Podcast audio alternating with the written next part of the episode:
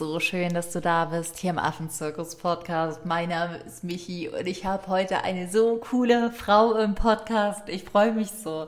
Es ist die wundervolle Clara Luise und ich habe tatsächlich ihr Buch Anfang des Jahres in Südafrika gelesen, als ich zwei Tage auf Safari war und mein Handy im Auto vergessen hatte, was auch mal ein totaler Segen ist und ich dann einfach, sag ich mal, nicht erreichbar war, sondern nur mit mir und den Tieren und mit Mark in der Natur. Und ich hatte dieses kleine Büchlein von ihr mit und habe es dann wirklich auch an einem Tag durchgelesen. Und es war einfach ein Buch, was mich selbst so ermutigt hat, dass es uns allen auch mal schlecht gehen kann und darf. Denn im Buch heißt Über mir die Wolke und es erzählt die Geschichte von Lina, die eines Morgens aufwacht und eine Wolke über sich spürt. Und ich glaube, wir alle haben manchmal die Tage, wo wir morgens schon aufwachen und es ist irgendwie ein bisschen schwer über uns oder auf unserem Herzen. Und neben all diesen positiven Erfolgsgeschichten, die mega wichtig sind zwischen all den Geschichten, die uns so viel Mut machen, fand ich diese Geschichte einfach besonders Mut machen, weil sie halt auch einfach zeigt, dass es in Ordnung ist und dass es total normal ist, dass es uns auch mal vielleicht nicht so gut in unserem Leben geht oder dass wir auch mal traurigere Phasen haben. Und ich habe das einfach gelesen und es war so eine wunder, wunder, wunderschöne Geschichte, die mich irgendwie bis heute begleitet hat. Und dann habe ich irgendwann gedacht, ach Mensch, jetzt frag sie einfach mal, weil sie hat auch wirklich, sie ist wirklich eine große Followerschaft auf Instagram. Und dann bin ich immer so, oh Gott, antworten die überhaupt? Und sie hat tatsächlich geantwortet, ja gesagt. Und dementsprechend kann ich jetzt eine so schöne Folge mit dir teilen, mit ihr, wo wir darüber gesprochen haben, wie sie überhaupt zu der Buchidee kommt, wie sie auch ihrem eigenen Herzensweg gefolgt ist. Denn sie hat nicht nur dieses Buch geschrieben, sondern auch verschiedene Gedichtbände. Sie macht Musik, sie hat einen Shop mit Merchandise, wo du dir auch coole Shirts und Hoodies bestellen kannst. Und wir haben über ihren Weg geredet, über die Inspiration zum Buch und was du auch daraus für dich, für dein eigenes Leben mitnehmen kannst. Das heißt, wenn du diese Tage kennst, wo meine Wolke über dir schwebt oder wenn du jemanden kennst, über den vielleicht gerade so eine Wolke schwebt, dann schick diese Folge weiter, mach der Person ganz viel Mut damit und fühle dich jetzt ganz, ganz doll umarmt und hab viel Freude bei der Folge mit Clara Luise.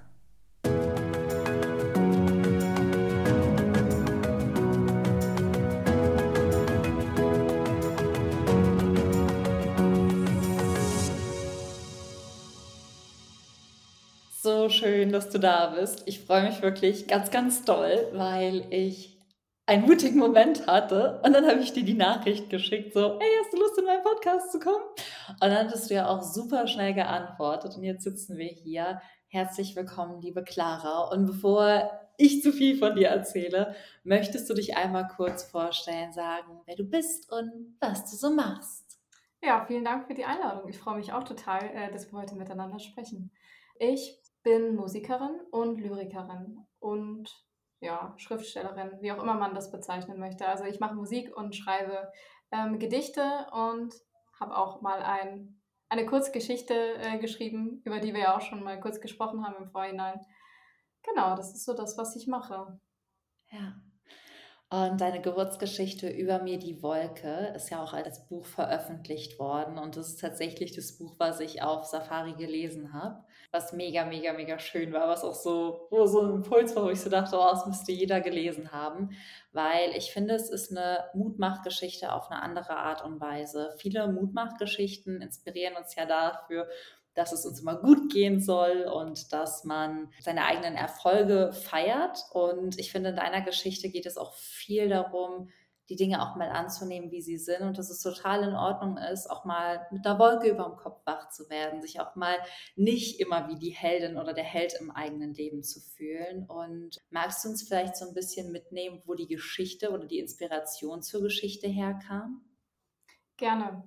Also ich saß mit der Lektorin von dem Buchverlag zusammen in einem Café in Hamburg und wir haben über mögliche Ideen gesprochen. Und es war gerade eine Zeit, wo ich mich stark dafür eingesetzt habe, dass das Thema Depression mehr, wie soll ich sagen, dass man mehr darüber spricht untereinander, auf Social Media auch, weil ich selbst auch mit Anfang Mitte 20 eine zweite depressive Episode bekommen habe oder hatte und dann habe ich einfach gemerkt, dass durch meine Gedichte ähm, und durch die Lieder, dass viele Menschen schon fühlen können oder raushören können, dass ich wohl auch Erfahrungen habe mit psychischen Erkrankungen. Und dann habe ich gedacht, gut, dann nutze ich die Gelegenheit und dann spreche einfach über meine persönliche Erfahrung. und habe dann zur Antje, zu der Lektorin gesagt, vielleicht können wir das Thema Depressionen irgendwie als Aufhänger nehmen und daraus aber eine Geschichte bauen, die umfassender ist, also dass noch mehr Menschen sich damit identifizieren können, sich vielleicht darin finden können, auch Menschen, die keine Depression haben, aber vielleicht eine andere schwierige Phase im Leben durchmachen. Ähm, und wie du sagst, wo es eigentlich auch ganz, ganz viel darum geht, Dinge einfach auch anzunehmen, beziehungsweise Gefühle anzunehmen, Phasen, in die man reinkommt und dann auch realisiert, was einem auch helfen kann in dieser Phase. Und das ist auch irgendwann, auch wenn es manchmal sehr lange dauert und wo es auch viel um das Thema Aushalten geht und Hoffnung, daran glauben, dass es besser wird, aber dass es dann auch irgendwann auch wieder besser wird. Ja, voll schön. Und Lina nimmt uns ja mit auf eine Reise. Du hast ein, ein Boot, ein Schiff gewählt, weil das Leben ist ja auch manchmal wirklich so, dass man gutes Wetter oder schlechtes Wetter hat. Wir haben so Intro gesagt, oh, uns geht's gut, die Sonne scheint. Ja, es gibt auch Tage, wo es, wo es regnet. Es gibt auch manchmal stürmichere Tage auf dem Meer. Und eine Geschichte, die mir besonders in Erinnerung geblieben ist, beziehungsweise an die ich mich auch so im Alltag immer wieder erinnere, ist, dass es ja häufig nicht so die Angst ist, sondern die Angst vor der Angst. Also in dem Buch die Angst vor dem Sturm, was ist, wenn es kommt, die uns dann vielleicht lähmt, die uns irgendwie das Gefühl gibt, nicht weiter zu können, die uns auch so ein bisschen paralysiert. Also wenn ich Angst vor der Angst habe, ich habe Angst vor Haien. das ist mein großes Thema, an dem ich arbeite, wissen auch die Leute in meinem Podcast. Aber ich war jetzt letztens mit Haien tauchen. Okay, Aber was ich da festgestellt habe, ist, dass meine Angst vor der Angst schlimmer war als die Angst in dem Moment. Und dann saß ich auf dem Boot, kam vom Tauchgang zurück und musste an dein Buch wieder denken, auf dem Boot, dass die Angst vor der Angst halt oft schlimmer ist als die Angst selbst. Kennst du das aus deinem Leben und hast du vielleicht so den einen oder anderen Tipp, was einem auch hilft, auch in Situationen, die einen beängstigen, sich vielleicht nicht lähmen zu lassen, die Angst anzunehmen, auch auszuhalten und äh, vielleicht trotzdem mutig in den Sturm reinzufahren? Ja, also ich, Thema Angst ist definitiv bei mir auch sehr stark vorhanden, auch schon immer. Und ich habe aber auch schon viele Ängste auch überwunden, beziehungsweise gehe trotzdem in Situationen hinein, die für mich im Vorhinein wirklich schwierig sind, damit umzugehen überhaupt auch. Also zum Thema Lampenfieber zum Beispiel oder auch, ich neige auch dazu, zum Beispiel beim Arzt oder bei der Ärztin Panikattacken zu bekommen bei gewissen Behandlungen, weil ich dann so eine Angst bekomme und mir die Worst-Case-Szenarien ausmale, was jetzt alles passieren könnte aber natürlich ähm, muss ich dann trotzdem dahin, also beziehungsweise ich muss nicht, aber ich gehe halt trotzdem in diese Situation hinein, einfach weil ich weiß, dass bei Angst ja natürlich äh, am, leider, es wäre schön, wenn es eine andere Lösung gäbe, am, am besten hilft, wenn man sich der Situation stellt und durch die Angst durchgeht, auch wenn es unglaublich schwierig ist. Ähm, ich habe aber auch gemerkt, dass ähm, diese Angst vor der Angst ja in erster Linie in uns selbst halt kreiert wird, im Kopf, so wie wir denken, was wir uns ausmalen, welche Bilder wir zulassen auch. Und es ist immer leichter gesagt als getan und es ist unglaublich schwierig, das auch zu steuern, aber man kann zumindest versuchen, mehr Bewusstsein dafür zu entwickeln, welche Gedanken man am Tag so zulässt und von welchen Gedanken man sich auch einnehmen lässt. Also, dass ein Gedanke aufkommt, der unangenehm ist, ist ja völlig in Ordnung und sollte man auch nicht wegdrücken, aber man kann schon sehr viele Entscheidungen selbst treffen. Und ich habe jetzt mich in den letzten Jahren mehr damit befasst, wie viel Einfluss meine Gedanken haben auf das, wie soll ich sagen, auf das Ergebnis, aber auch natürlich viel mehr noch auf die ganze Zeit bis dahin. Mhm. So, wenn ich ein Event habe, vor dem ich große Angst habe, äh, zum Beispiel mit Haien schwimmen wäre für mich jetzt auch eher eine Angst. Und das, das ist in sechs Wochen, sage ich mal. Und dann bin ich sechs Wochen lang super angespannt, nervös, kann nicht schlafen, weil mir schlimmsten Bilder aus, denke tagtäglich nur an das, was schlimm ist und was passieren könnte. Sind das ja sechs Wochen, die jetzt in meinen Augen ein bisschen auch eine Zeitverschwendung sind, Lebenszeitverschwendung, anstatt dass ich diese Angst auch zulasse und die auch ernst nehme, aber dann auch wieder bewusst entscheide, okay, ich widme mich, widme mich jetzt auch wieder anderen Gedanken und anderen Situationen in meinem Leben zu und lasse das nicht so überhand nehmen. Ja, ist immer leichter gesagt als getan. Ich will das gar nicht so runterreden, aber man kann das, glaube ich, schon erlernen, dass es besser wird, einfach ist. Hast du Tipps für diesen Shift? Also mein Tipp ist, ich habe alle High Reels auf Instagram blockiert, weil die mit dieser weißer High Musik kommt. Und mein Mann, der, der erwartet mich da auch, wenn ich manchmal doch abends auf dem Sofa sitze und dann hört er die weiße High Musik und dann sagt er, Michi, hör auf die High Videos anzugucken. Das ist nicht besser.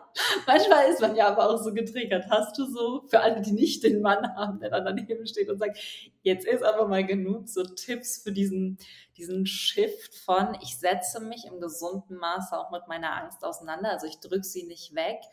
Und wann lernen wir, wann wir uns verrückt machen? Also hast du so einen Tipp, wie man in dieses Gefühl kommt, das ist noch gesund, das ist auch gut, dass du dich mit der Angst auseinandersetzt und hier steigert man sich rein oder macht die Angst größer, als sie eigentlich ist? Mm, also ich glaube, man sollte sehr aufmerksam sein auf das, also was man denkt, was man sieht, welche Bilder man sieht und dann vielleicht dann so ein, weiß ich nicht, vielleicht man könnte so ein Stoppwort sich aneignen, wo man dann sagt, okay, stopp, jetzt reicht, jetzt denke ich wieder an was anderes. Das könnte man probieren, wenn es möglich ist. Mir persönlich hilft einfach Therapie auch sehr, wenn man den Zugang dazu hat, wenn man sich das leisten kann oder wenn man Therapieplatz bekommt. Äh, wenn die Angst wirklich sehr stark präsent ist im Leben, ist es, glaube ich, schon sinnvoll, sich da vielleicht auch professionelle Hilfe zu holen. Ähm, ansonsten, glaube ich, viel lesen, jetzt nicht über Haie speziell zum Beispiel, was passieren könnte, sondern eher das Thema, oder ich hatte mal eine Magenspiegelung, von der hatte ich so große Angst. Ich habe das Thema jahrelang vor mich hergeschoben, weil ich so Angst hatte, bei der Magenspiegelung zu ersticken, was einfach nicht realistisch ist. Und dann habe ich auch, habe ich mir vorhin Berichte durchgelesen von Patientinnen, die Magenspiegelung hatten. Und natürlich waren da auch viele schlimme Erlebnisse dabei, aber an denen hängt man sich ja dann auf. Also ja. das würde ich jetzt auch nicht empfehlen. Aber vielleicht man könnte sich eher mit der Angst beschäftigen, mit dem Thema Angst. Vielleicht Bücher darüber lesen, Vorträge sich anschauen. Bücher lesen über Themen, die einem wichtig sind, wie zum Beispiel Gedanken, Angst. Und dann findet man manchmal halt das passende Buch oder einfach so Inputs von anderen Menschen, was sie da für Erfahrungen mit haben, welche Tipps sie teilen können und muss einfach ausprobieren, was für einen selbst funktioniert. Ja, das stimmt. Bei mir funktioniert keine High Reels mit der weiße High Musik im Hintergrund aus. Verständlich. ja, manchmal, wie sagt man sich ja auch gerne selbst. Sehr cool. Und gibt es sowas, was du in dem Schreibprozess über dich, vielleicht auch über deine Angst gelernt hast? Hattest du ähm, Sorge oder Bedenken vor deinem ersten eigenen Roman? Und was war so deine Erfahrung auf diesem Schreibprozess, beziehungsweise was du vielleicht auch über dich, über das Buch gelernt hast? Also der Schreibprozess war auf jeden Fall spannend, weil ich habe ja vorher immer nur Gedichte geschrieben und es sind ja immer kleine Texte aneinander, äh, aufeinander folgend, wo dann kein Zusammenhang besteht. Und bei dem Buch war es schon gut, dass ich dann eine Lektorin an der Seite hatte, die mir auch hilft, dann die Geschichte zu erzählen und wie man das aufbaut und so weiter. Was ich gelernt habe, definitiv ist, jetzt bei diesem Buch, speziell bei der Geschichte, war es mir ganz wichtig, so meine eigenen Erfahrungen zu teilen und halt auch einfach diese Connection zu anderen Menschen zu betonen, wie wichtig das ist, dass man Vertrauen aufbaut zu anderen Menschen, dass man sich öffnet, dass man miteinander Geschichten teilt. Ich meine jetzt nicht unbedingt, dass jeder irgendwie einen großen Freundeskreis braucht, das kann man nicht immer erzwingen, aber dass man überhaupt sich mehr zumutet anderen Menschen und auch sich selbst und auch realisiert, dass man deswegen nicht unbedingt eine Belastung darstellt für andere Menschen und dass man das aber auch mal sein darf, weil wenn jemand sagt, du kannst mir gerne erzählen, wie es dir geht, es ist gut, wenn man sich traut, auch diese Einladung auch mal anzunehmen und ja, nicht alles mit sich selbst auszumachen. Ich glaube, das war mir ganz wichtig, das in dem Buch irgendwie auch rüberzubringen und ähm, aber trotzdem auch alle Seiten des Lebens einzubinden. Also nicht nur komplett diese melancholische Seite, diese traurige Seite auch wieder zu spiegeln, sondern dass auch, auch in diesen Phasen auch witzige Sachen passieren zum Beispiel, ja. über die man dann auch hoffentlich lachen kann. Und dass es eben immer irgendwie beides gibt im Leben. Es gibt immer was Schweres, es gibt immer was Leichtes und ja, dass man eben viele Metaphern eingebaut, wie das Wetter oder Sturm, wie du schon gesagt hast, die Mannschaft auf, auf dem Schiff, weil es, glaube ich, oft Phasen im Leben gibt, die darauf zutreffen, die jetzt nicht unbedingt eine Depression sein möchten, sondern einfach auch andere schwierige Phasen, die immer mal wieder kommen im Leben, ja. Ja, oder auch Tage. Ich finde, du kannst es sogar noch kleiner machen, dass man auch einfach mal sagt, manchmal steht man ja auch morgens auf und es ist halt einfach ein blöder Tag. Und ich glaube, dass viele Menschen sich auch nicht mehr erlauben wollen, traurig zu sein, weil wir in so einer Gesellschaft leben, wo glücklich sein so einen hohen Stellenwert hat. Mhm. Aber zu glücklichen Tagen gehören eben auch nochmal traurige Tage oder auch mal Tage, wo man sich nicht so gut fühlt. Und ich glaube, sich das einfach dann zu erlauben, durch den eigenen Sturm zu gehen, egal ob die Reise einen Tag, eine Woche oder länger ist, finde ich halt einfach so schön. Also diesen Mut auch zu betonen, sich all seinen Emotionen zu öffnen und halt nicht nur denen, die das Herz höher schlagen lassen, auch wenn die, okay, Angst kann das Herz auch höher schlagen lassen, wenn man sich ein Video anguckt, aber du weißt, was ich meine, dass man sich allen Emotionen wieder öffnet. Mm, und was war so deine, dein Lieblingsmoment im Buch? Hattest du einen, den du besonders magst oder mochtest? Mm, ich mag ganz gerne diese Stelle, wo Lina eines Abends dann nicht schlafen kann und auf Deck geht und dort die Jetzt habe ich sogar schon den Namen vergessen von den Personen, die ich Buch beschrieben habe. Ich glaube, Helga habe ich sie genannt. Die ähm, Schiffschefin, sage ich jetzt mal. Und sich dann ihr öffnet das erste Mal und sich anvertraut und gar nichts Konkretes sagt, sondern einfach ähm, auch mal zulässt, dass sie sich gerade so schwer und so traurig fühlt. Und das dann aber auch so angenommen wird und dass man auch zusammen lacht und zusammen weint und dass man, dass dieser Moment einfach auch sein darf, wie er ist.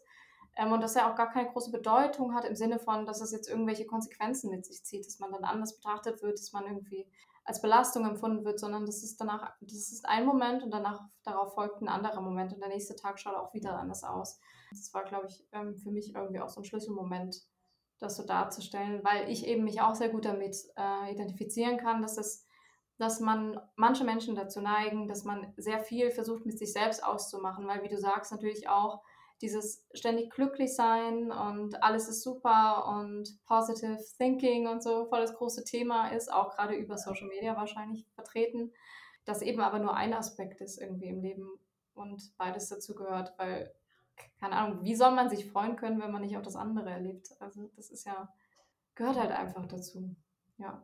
Hier ist auch gar keine Unterscheidung mehr. Also wir brauchen ja immer ein Gradmesser und um besonders fröhlich oder glücklich zu sein, bedarf es eben auch das Gegenteil. Was ich auch letztens gelesen habe, was ich ganz schön fand, ist, dass wenn man nach Zufriedenheit strebt, dass das eigentlich so eine ganz gute Balance gibt. Und dann gibt es Glücksmomente und dann gibt es halt auch Momente, wo man mal weniger glücklich, mal traurig ist, aber dass das eine schöne Balance ins Leben bringt. Und wenn man jetzt da steht und man wacht morgens mit der Wolke über dem Kopf auf oder man merkt, es belastet mich schon länger was oder ich schleppe da was mit mir rum Hast du vielleicht einen Tipp für Menschen, die sich jetzt genau davon angesprochen fühlen, was dir geholfen hat, loszugehen? Bist du erst in Therapie und hast dann mit der Therapeutin oder dem Therapeuten vielleicht auch gelernt, dich anderen zu öffnen? War es andersrum, dass du zuerst mit jemandem im Umfeld darüber gesprochen hast und dann, was hat dir wirklich geholfen, dich, dich zu öffnen und dich auch authentisch zu zeigen in so Momenten?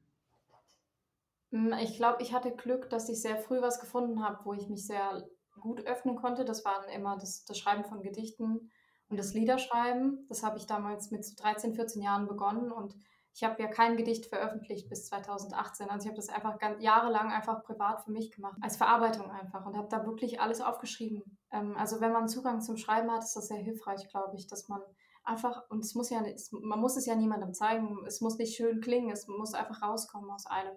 Und Schreiben ist da ein Weg, das loszulassen oder rauszulassen. Und bei mir damals, als ich meine erste Depression bekommen habe, das war eben in dem Alter von 13, 14 Jahren. Und damit habe ich dann auch Parallelwege gesucht, ähm, das auch irgendwie diesen Schmerz anders rauszulassen. Das war eben eine Form war das Schreiben und das Musizieren. Die andere Form war äh, zu einer Therapie zu gehen. Und da hatte ich das Glück, dass ich in meiner Familie, dass es da die Erfahrung gab mit psychischen Erkrankungen und ähm, meine Eltern das sehr schnell auch ernst genommen haben und erkannt haben und wir dann auch sehr schnell einen Platz bekommen haben bei einer Jugendtherapeutin. Das war dann, als ich dann äh, aus Deutschland weggezogen bin, da war ich so 16, 17 Jahre alt, nach Österreich ähm, und dann so mit Anfang, Mitte 20 nochmal eine Episode bekommen habe, eine depressive Episode, war es ein bisschen schwieriger, weil ich mein, mein Familienumfeld nicht da hatte, die diese Erfahrung auch schon gemacht haben, sondern mein neues Umfeld waren mit dem Thema nicht bewandert, mit dem Thema Depression, mit dem Thema Psyche oder, oder Therapie, was, was ist das überhaupt? Und da war es schwieriger, direkt den Support zu haben. Im Sinne von, ja, wenn du meinst, dass du das brauchst, dann, dann probier das aus. Aber es ist eher so wie, ja, das brauchst du ja gar nicht, du musst mal eher das machen oder vielleicht ein bisschen mehr Sport und so, diese ganzen Klassiker, die ja selten böse gemeint sind. Das ist einfach, weil die Menschen selbst keine Erfahrung damit haben, was ja auch gut ist. Also freue mich ja dann auch, dass das so ist, dass nicht jeder diese, diese Phasen durchgehen muss. Da war es dann schwieriger äh, für mich selbst, mir das selbst trotzdem zu genehmigen, mhm. äh, mir eine Therapeutin zu suchen und dann auch diese, diese Angst zu überwinden, vielleicht brauche ich das ja gar nicht, im Sinne von, vielleicht blamiere ich mich jetzt da und die sagt, ja, sie haben ja gar kein Problem oder es ist ja das, was sie da haben, das hat ja jeder oder so, ist auch natürlich nicht eingetreten. Also erstens würde das wahrscheinlich auch keine gute Therapeutin einfach so zu einem sagen. Zweitens war es ja dann eh auch eine Erkrankung und das hat, also Therapie, ich mache die nach wie vor jetzt nicht mehr so regelmäßig wie früher, also jede zweite Woche, aber allein in diesen vier, fünf Jahren habe ich so wahnsinnig viel über mich gelernt, weil ich eben jemanden hatte, der mir dabei geholfen hat, diese Wege selbst auch zu gehen. Deswegen, ich glaube, je nachdem, je nach Phase und wie tief man drinsteckt, ist eine Therapie sicher was Gutes, was man ausprobieren kann, wenn man das Glück hat, eine passende Therapeutin, Therapeuten zu finden. Ähm, es gibt aber auch natürlich ganz viele andere Wege. Es gibt Menschen, die gehen zu Coaches oder interessieren sich mehr für Spiritualität und öffnen sich da oder da gibt es ja verschiedenste Wege.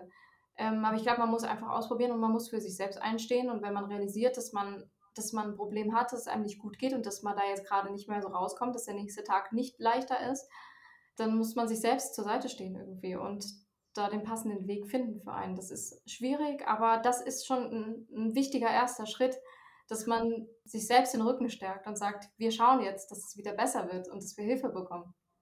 Ja, voll schön. Und hast du vielleicht auch einen Tipp für ähm, das Umfeld? Du hast jetzt gesagt, vieles gut gemeint mhm. und manches wirkt aber nicht immer so gut. Vielleicht kann es heute auch demotivieren oder verunsichern.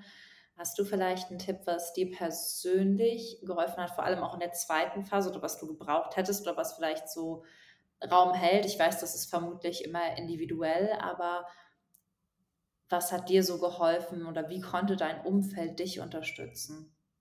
Hm, ich glaube, es ist einfach ganz wichtig, dass man realisiert, dass man selbst, also außer man ist es, aber meistens ist man ja keine Fachärztin oder kein Facharzt und dass man dann auch nicht irgendwelche Ratschläge gibt, die vielleicht gerade an der Stelle nicht funktionieren oder ja, sondern dass man einfach jemandem im Privaten einfach sagt, ich bin für dich da.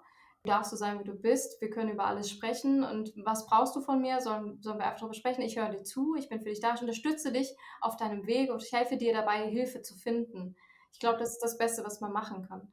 Ähm, einfach ihm beizustehen. Und da braucht man gar nicht irgendwelche großen Ratschläge verteilen oder, also, also außer jemand fragt, dann schon vielleicht. Aber ansonsten geht es einfach darum, dass man den emotionalen Support hat, dass jemand bei einem ist äh, und vielleicht einem hilft. Ähm, ja, genau. Also dass man, dass man zueinander steht, einfach no matter what. Also auch wenn man, wenn jemand dann gerade halt eine Depression hat oder ein Burnout oder eine Angststörung oder weiß ich nicht, einen Job verloren hat und gerade einfach deswegen sehr traurig ist oder, oder verzweifelt oder wie auch immer, dass man einfach dem anderen das Gefühl gibt, du bist für mich keine Belastung. Ich freue mich, für dich da zu sein. So, ich glaube, das kann jeder gebrauchen.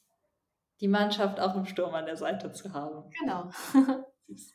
ja, das stimmt. Voll schön. Mir persönlich hilft die Natur und die Tiere helfen mir total. Ähnlich mhm. vielleicht auch wie bei dir das Schreiben, runterzukommen. Also wenn ich so in meinem eigenen Gedankenkreis drehe, dann gehe ich meistens raus in die Natur und komme da sehr bei mir an oder bin viel mit Tieren. Hast du auch einen Bezug zur Natur oder den Tieren? Gab es da Momente in deinem Leben für dich, die schön oder prägend waren?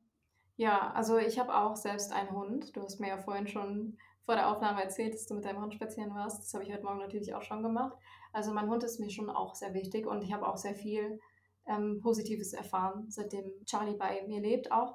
Man kommt leichter mit anderen Menschen in Kontakt, man lernt Verantwortung zu übernehmen für ein anderes Lebewesen, man bekommt sehr viel man gibt sehr viel. Also es ist ähm, eine sehr schöne Erfahrung und ich bin auch sehr, freue mich sehr über Tiere generell. und ähm, bin auch vor eineinhalb Jahren aufs Land gezogen, vorher in der Stadt gelebt. Ähm, das ist meine erste ländliche Erfahrung.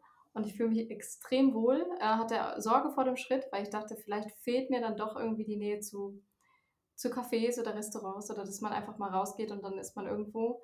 Aber die, die Nähe jetzt direkt am, am See und am Wald zu wohnen, das gibt mir so viel Kraft und Ruhe, dass ich da auch gar nicht mehr weg will. Also ich, mir, versuche sehr oft hier zu sein. Also und früher war es eher so, dass ich dachte, ja, ich muss mal raus in die Natur fahren, ich muss irgendwas äh, irgendwo wandern gehen oder so. Ich war immer auf der Suche danach eigentlich, mehr mich mit der Natur irgendwie zu verbinden und das jetzt also dort jetzt zu wohnen, wo ich wohne, direkt in Waldnähe. Wald ist anscheinend für mich sehr wichtig, habe ich gemerkt, beziehungsweise hat es sehr großen Effekt auf mich ähm, wenn ich im Wald bin, dann, ja, also ich glaube, es geht wahrscheinlich vielen Menschen so. Es gibt auch Menschen, die sagen, sie können gar nichts damit anfangen. Sie finden Natur total blöd oder langweilig. Schwester. ich, kann, ich weiß, ich kann es nicht nachvollziehen. Aber es wird so sein, wenn es jemand sagt und ausprobiert hat. Äh, in meinem persönlichen Fall und in deinem ja dann auch, ist das schon sehr wichtig, äh, die Natur. Ja. Und Tiere auch, definitiv. Also ich höre hier jeden Morgen den Esel sich beschweren, dass er noch kein Frühstück hatte. hier ist ein Hotel in der Nähe und die haben dann Esel und Alpakas. Und der Esel äh, schreit immer furchtbar laut. Und dann habe ich das mal gegoogelt, gegoogelt, was das bedeutet. Und Esel machen das, wenn sie Hunger haben und wenn sie nach Futter rufen. Und dann, das, das klingt wirklich lustig. Und der beschwert sich morgens und abends dann immer, wenn es nicht pünktlich kommt. Geil. Ah, wie witzig. Nee, ich bin auch voll das Landei. Wir wohnen ja auch, also in Deutschland wohne ich auch auf dem Land. In Südafrika bin ich ja sowieso ländlich dann mhm. unterwegs. Aber ich bin auch, also wir haben irgendwie 200 Meter ist ein See und der Wald muss auch immer in der Nähe sein. Aber ich bin auch tatsächlich auf dem Land groß geworden. Also ich kenne das gar nicht anders und habe jetzt für meinen Master ein Jahr in der Stadt gewohnt. Mhm. Und ich bin am erstmöglichen Tag ausgezogen aus der Stadt. Ja. Also für mich war das vollkommene Reizüberflutung. Wir wohnen jetzt hier mit, also wir wohnen jetzt in dem Vorort von einer 30.000 Einwohnerstadt und trotzdem so ein Dorf davor. Und ich denke schon immer, ich wohne richtig städtisch mittlerweile. Also groß geworden bin ich mit mehr Kühen als Menschen auf dem Land. cool. Yes. Aber das stimmt, das ist halt total schön. Und den Esel, den darfst du ganz, ganz lieb von mir grüßen. das mache ich. Und ähm, dein neues Album ist auch rausgekommen, beziehungsweise, mhm.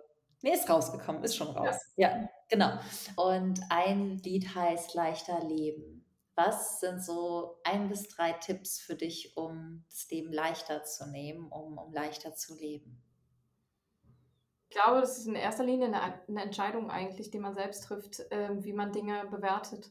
Da gibt es verschiedenste Sachen, die man ausprobieren kann. In meinem Fall, mir hilft es extrem. Das habe ich jetzt eh erst vor einem halben Jahr oder so begonnen, aber es hat einen großen Effekt auf mich, dass wenn ich morgens aufstehe, dass ich mir aufschreibe, bevor ich, also erstmal das nicht ans Handy gehen, das ist glaube ich schon mal auch ganz wichtig, das vielleicht auch gar nicht im Schlafzimmer zu haben, hilft mir persönlich auch ähm, sondern sich erstmal mit den eigenen Gedanken und Wünschen zu befassen und muss gar nicht lang sein, aber dass man sich aufschreibt oder aufsagt, was man sich jetzt von dem Tag wünscht. Im Sinne von, wie möchte ich mich fühlen zum Beispiel.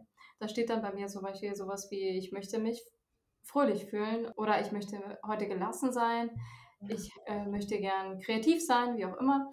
Oder heute möchte ich mich einfach nur ausruhen und das genießen, aber dass man das schon so ein bisschen vordefiniert, weil es irgendwie dann doch in einem bleibt für den Tag lang und man dann mehr bewusst auch danach handelt, nach diesen Bedürfnissen, die man am Morgen schon auch für sich selbst erkennt, anstatt sich einfach so treiben zu lassen.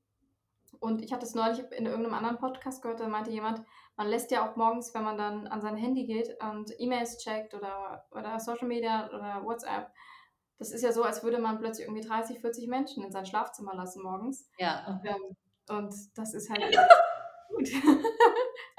Also je nachdem, was man will, aber ja, also für die Ruhe ist es nicht gut. Und das hilft mir und abends auch dann nochmal vorm Schlafengehen aufzuschreiben, so, so ungefähr zehn Sachen, für die ich dankbar bin vom Tag. Das hat mir aber auch, vor allem hat mir das auch gezeigt, was mir wirklich wichtig ist im Leben. Ja. Weil das habe ich nämlich vorher ganz anders eingeschätzt.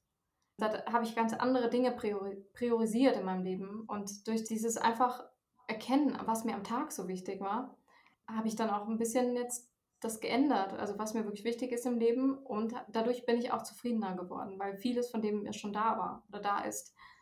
Genau, jetzt habe ich aber deine Ursprungsfrage tatsächlich vergessen bei dem Ganzen, was ich jetzt gesagt habe. Es waren nur ein bis zwei Tipps, die das Leben leichter machen, aber das hast du, glaube ich, auf jeden Fall schon mitgegeben, dass du halt meintest, dass es dir schön, also es schön für dich ist, halt in Ruhe mit dir selbst verbunden in den Tag zu starten und da auch zu ändern und dass du dadurch im mhm. zweiten dann auch gelernt hast, was ist was hat Priorität im Leben? Ne? Was ist ja. dir wirklich wichtig?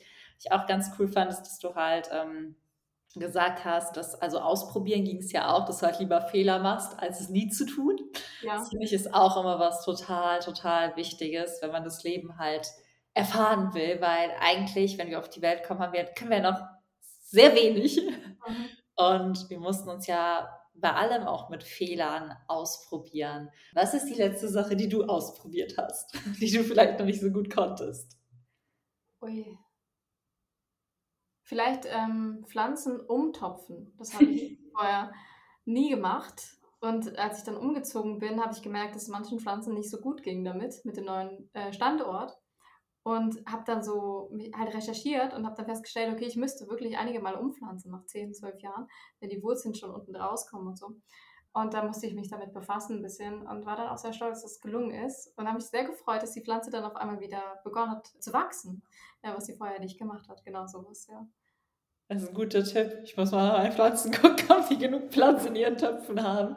Ich habe so ja, einen mittelgrünen Daumen. Hast du? So ein mittelgrün. Also ein bisschen was stirbt und ein bisschen was überlebt immer. Ja, auch so. Ich, ich mag Pflanzen, aber irgendwie habe ich das Gefühl, so richtig raus habe ich es noch nicht. Ja, also ich, ich bemühe mich. Vielleicht, vielleicht liegt es auch daran, ob die Pflanze pflegeleicht ist oder nicht. Aber manche machen es und manche nicht. Also ich habe eigentlich so eine schöne Rückwand und da habe ich so eine Kletterpflanze hin. Und von der, die Kletterpflanze hat noch zwei gelbe Blätter. Also die hat es auch nicht so gemacht.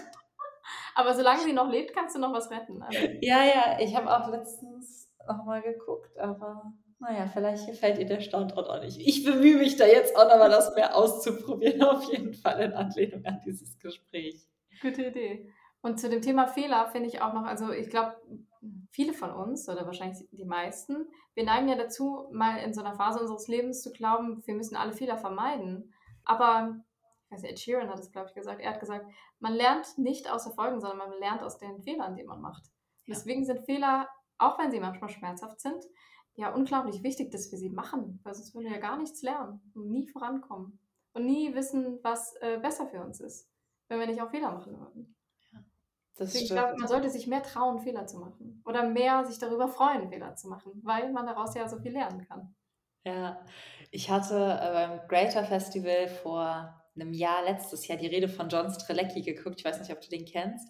Ja. Und da sagte er auch, wenn, wenn Kinder laufen lernen, wie oft die halt hinfallen, bevor die halt wirklich laufen können. Und wenn du halt aufstehen würdest und hinfällst und dann denken würdest, boah, kacke, jetzt habe ich einen Fehler gemacht, dann würden wir nie laufen lernen und gleichzeitig aber auch die Fehlerakzeptanz in der Gesellschaft zu erhöhen, weil für Kinder, vor allem für kleine Kinder, ist die irgendwie noch da, weil wir wissen, die lernen ja noch und irgendwann gehen wir gefühlt davon aus, wir sind jetzt so alt, dann müssen wir das können, wir sind so alt, dann müssen wir das können, wir sind so alt, dann müssen wir das können.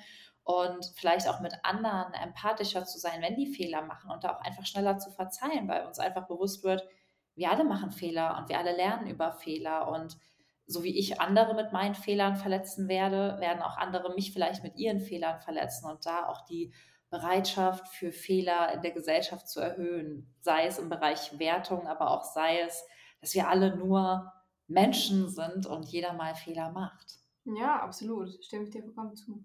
Ja, sehr cool. Und gibt es so irgendwas, was dir zum Ende des Gespräches noch ganz besonders auf dem Herzen liegt, wo du so sagst, das ist auch so gerade ein Thema, vielleicht damals, wie du mit deiner Lektorin im Café gesessen hast, ein Thema, was für dich gerade wichtig ist, wo du sagst, das würde ich den Hörern oder Hörerinnen noch gerne mitgeben? Ja, weil es für mich gerade persönlich ein wichtiges Thema ist und ich merke, also es hat sich in mir in den letzten Monaten so ein Widerstand bemerkbar gemacht, so ein emotionaler Widerstand, dass ich plötzlich keine Lust mehr hatte, Dinge zu machen, die ich vorher gerne gemacht habe. Mhm. Aber nicht aus einer Depression heraus, sondern eher so, dass ich eher in so eine Trotzhaltung gekommen bin, dass ich dachte, nee, mache ich nicht, habe ich keine Lust drauf, mag ich nicht machen. Das war jetzt vor allem in Bezug auf meinen Beruf. Und ich dann halt gedacht habe, okay, ich muss da mal hinschauen, was das ist, warum kommt das auf einmal auf, woher kommt das? Und dann äh, realisiert habe, dass ich schon ganz lange gar nicht mehr hinterfragt habe, was sind eigentlich meine eigenen Ziele vom Leben? Was möchte ich eigentlich? Sondern dass ich ähm, mich extrem darauf konzentriert habe, was glaube ich, was andere Menschen eigentlich von mir erwarten, was ich in meinem Leben erreiche und schaffe. Ja.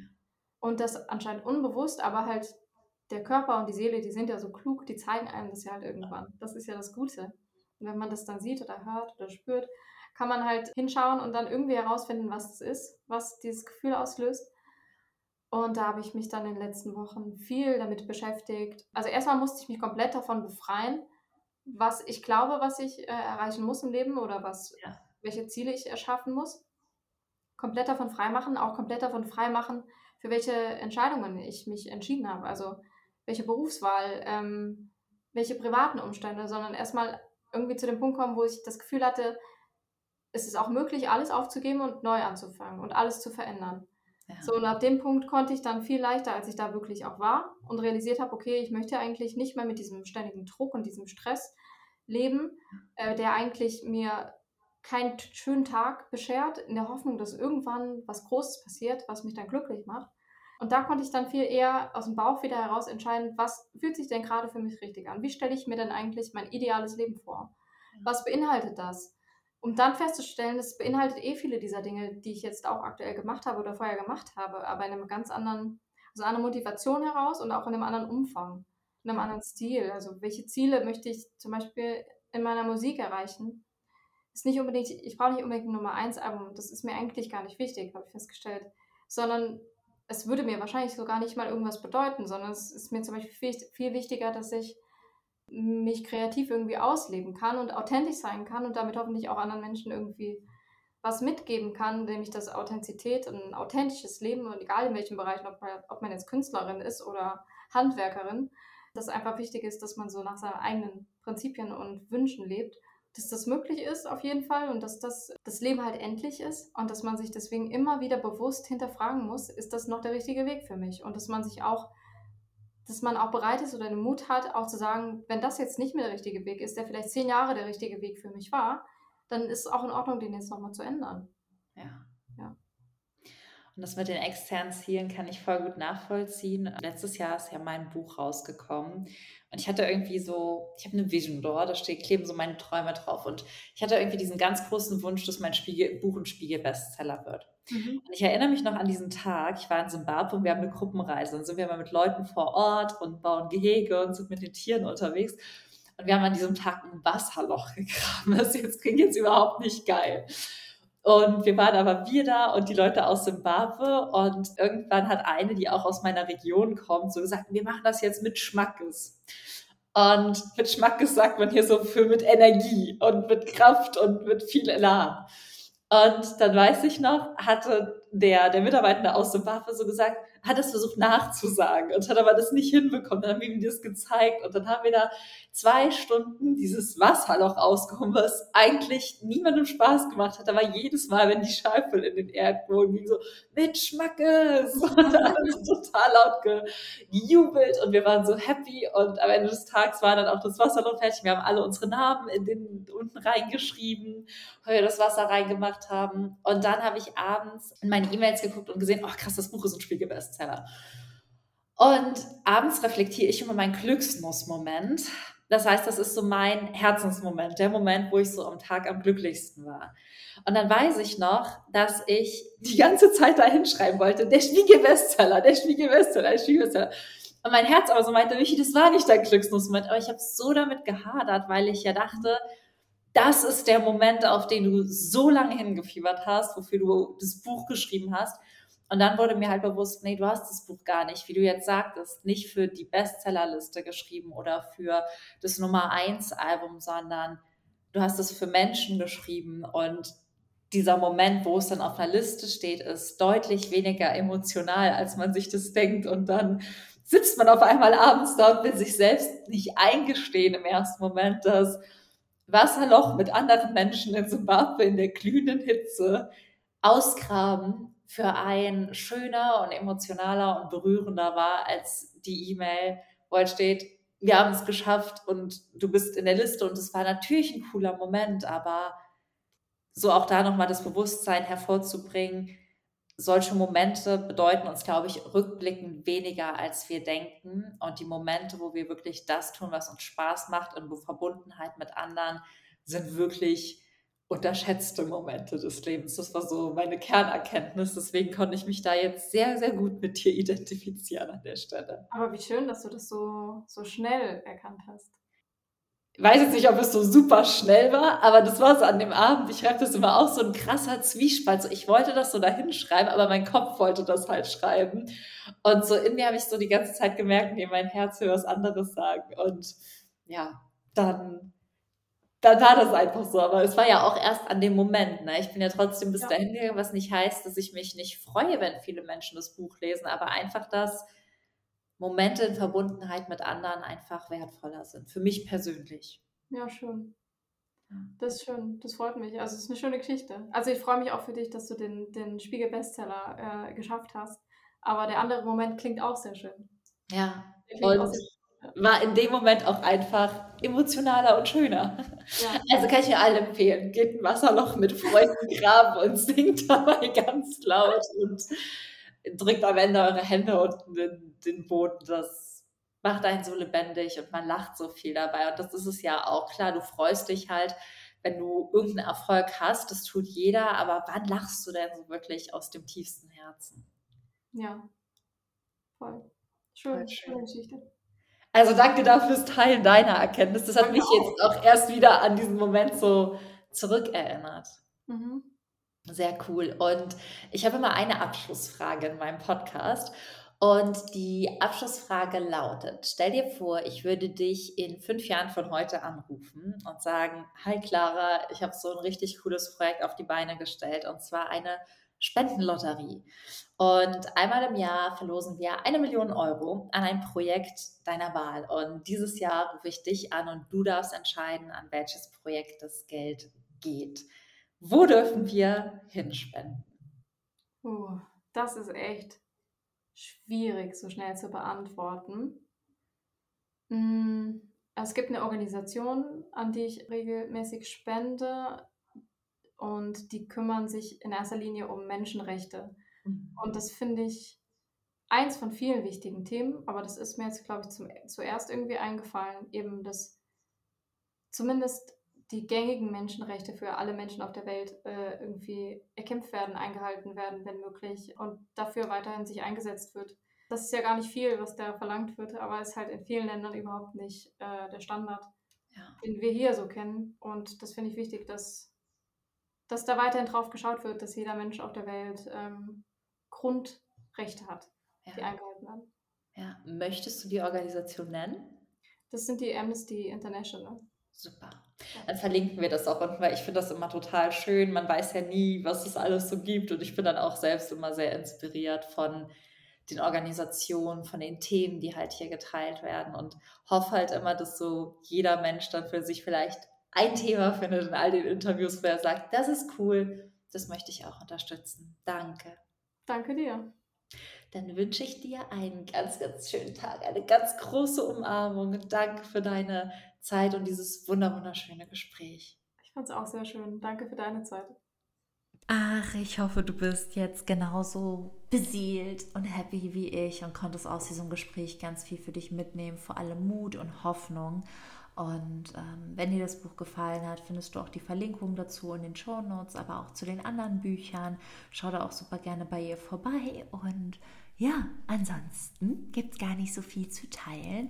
Was ich noch mit dir teilen möchte, ist aber der liebevolle Reminder, dass du dich noch bis Ende Oktober zu meiner dreitägigen kostenfreien Masterclass anmelden kannst. Das ist die Aufzeichnung der Masterclass, die ich live im September gehalten habe, wo aber nicht alle dabei sein konnten.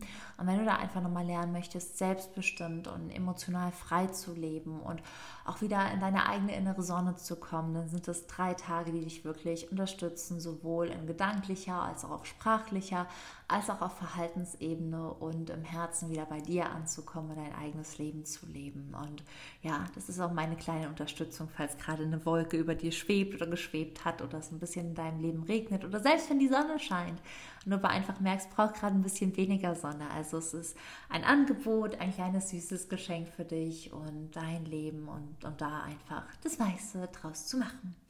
Und ansonsten wünsche ich dir jetzt einen ganz, ganz schönen Tag. Ich hoffe, du genießt den Herbst. Ich bin total vorfreudig. Ich zähle nämlich jetzt schon die Tage, bis ich wieder in Südafrika bin. Ist jetzt einfach schon in zwei Wochen soweit. Und dann bin ich tatsächlich bis Ende des Jahres wieder vor Ort und kann es kaum glauben. Das ist ja die Zeit, die ich so für mich so genieße, wo meine innere Sonne noch mehr aufgeht als ohnehin schon. Und wo ich einfach wieder merke, dass ich wirklich zu den Tieren nach Südafrika in die Wildnis gehöre. Und ja, so geht's mir gerade. Das war jetzt ein bisschen viel gequatscht, aber vielleicht konntest du da einiges für dich mitnehmen. Vielleicht auch nicht. Dann tut's mir leid. Dann hast du vielleicht auch schon früher abgeschaltet. So oder so schicke ich dir jetzt eine ganz, ganz große Umarmung. Träume mich mit dir zusammen schon mal nach Südafrika und freue mich, wenn wir uns nächste Woche wiederhören. Bis dahin sei frech wie ein Affe und keep yourself wild. deine Michi.